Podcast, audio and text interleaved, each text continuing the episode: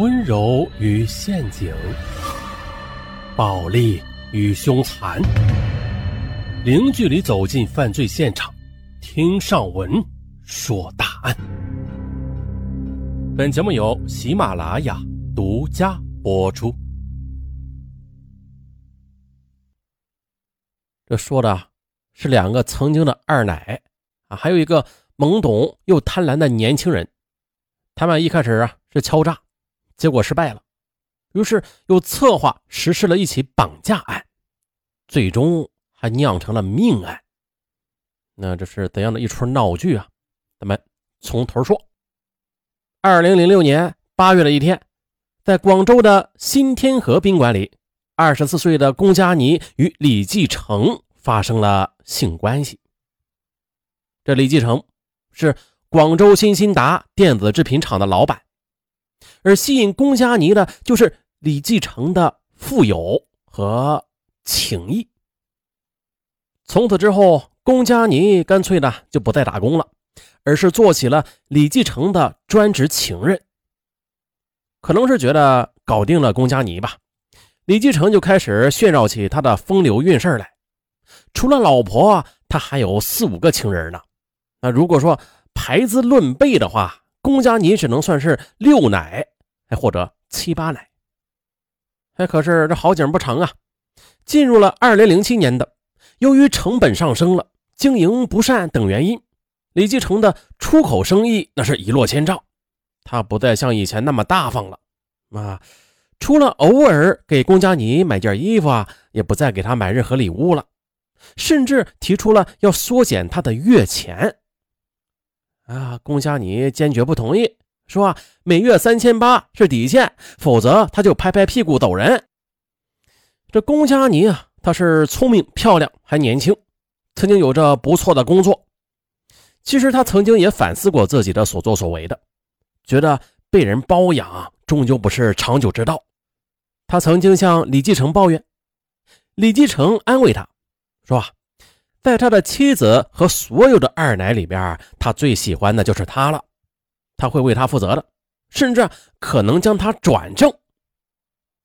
二零零八年春节，李继承与妻子吵架，他掀翻了年夜饭的饭桌，愤然离家，在龚佳妮住的房子里边过了年，并且啊，把另外一个喜欢的情人孙灵姿也叫了过来。这一男两女过了个五味杂陈的春节。龚佳妮由此啊便认识了孙灵姿。春节过后的李继承的生意越发艰难了。又到了二零零八年的九月，金融危机爆发了，李继承的工厂停工，员工们等着拿钱走人，材料供应商则堵在厂门口讨债，李继承焦头烂额啊，只能靠呃贱卖库存来还债。李继承把别的情人啊都打发了。只留下了龚佳妮。他说：“生意不行了，天天赔钱，这么困难的情况下，我只留下你。以后我会一心一意的对你好的。”李继承又给他做思想工作，说困难只是暂时的，并且提出了一个折中方案，说再给龚佳妮介绍一个男人，他俩一起养他。龚佳妮思来想去，他就答应了。从此就做起了两个男人的共用情人。哎，这个男人叫张华，五十来岁，每月给龚佳妮四千元的生活费，另外啊，在节日买些什么金银首饰啊等礼品。龚佳妮挺满意，觉得有了这个钱啊，再加上李继承的那一份，他的收入哎还蛮可观的嘞。咋呀？这天下之大，无奇不有，是吧？要么说做老板的呢，人家就会算账啊。两个老板养着一个情人啊，就像拼车似的啊，每个人出一半车钱啊。这这可是啊，这好景不长啊。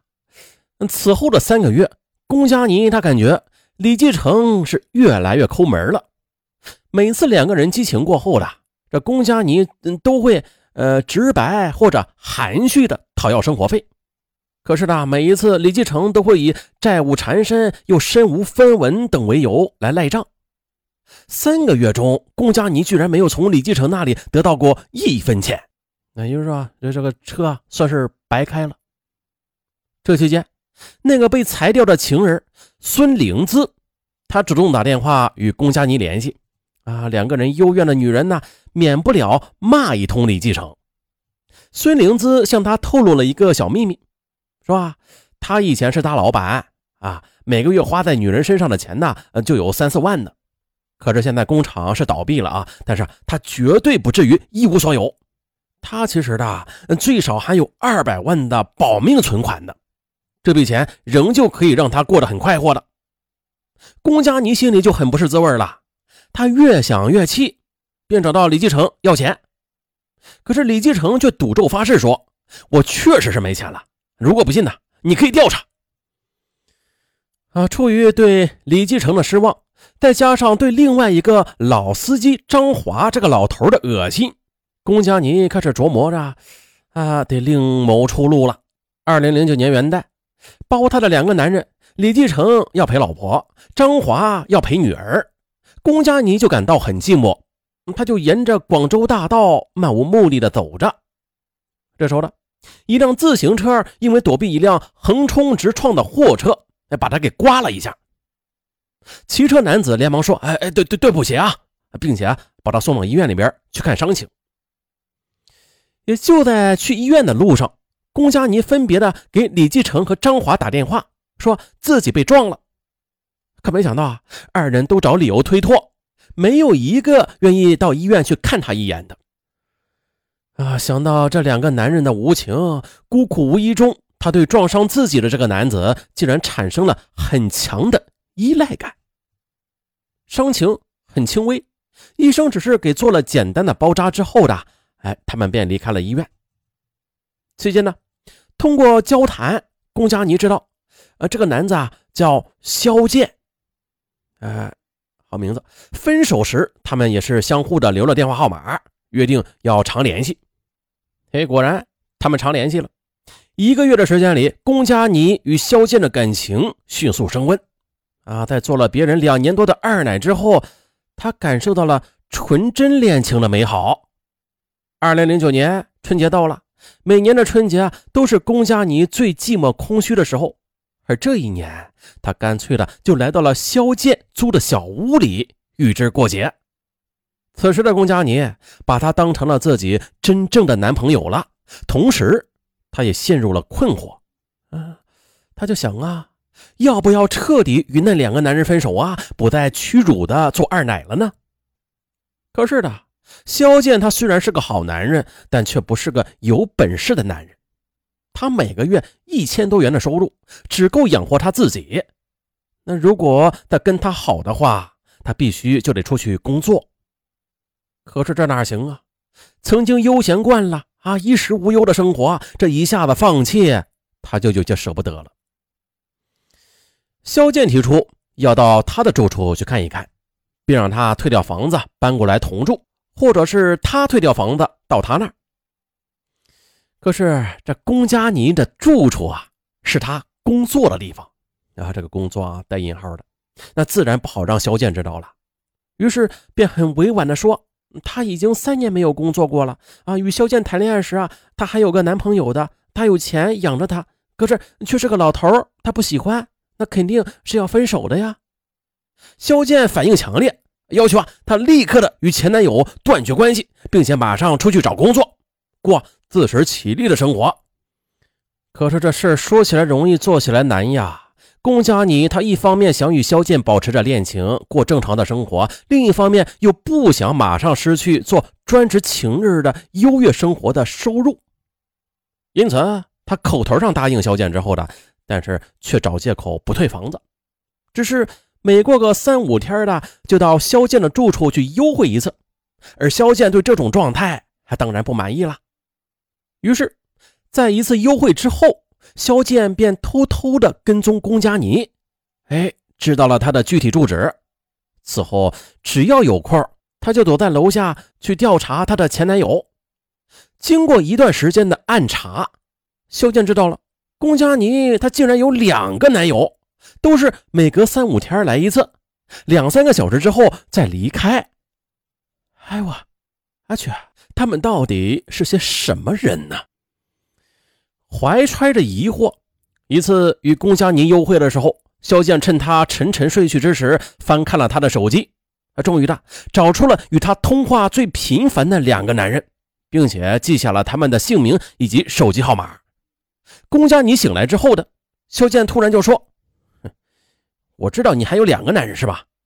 一个叫张华，一个叫李继承，对不对？”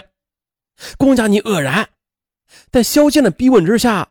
啊，他这才啊，把自己做职业二奶的经历全部的都告诉了肖剑。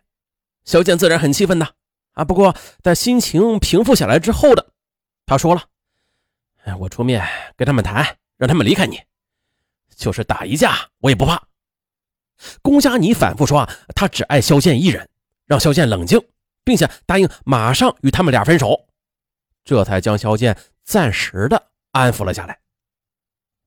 当晚，郁闷的龚佳妮又给孙灵姿打去了电话。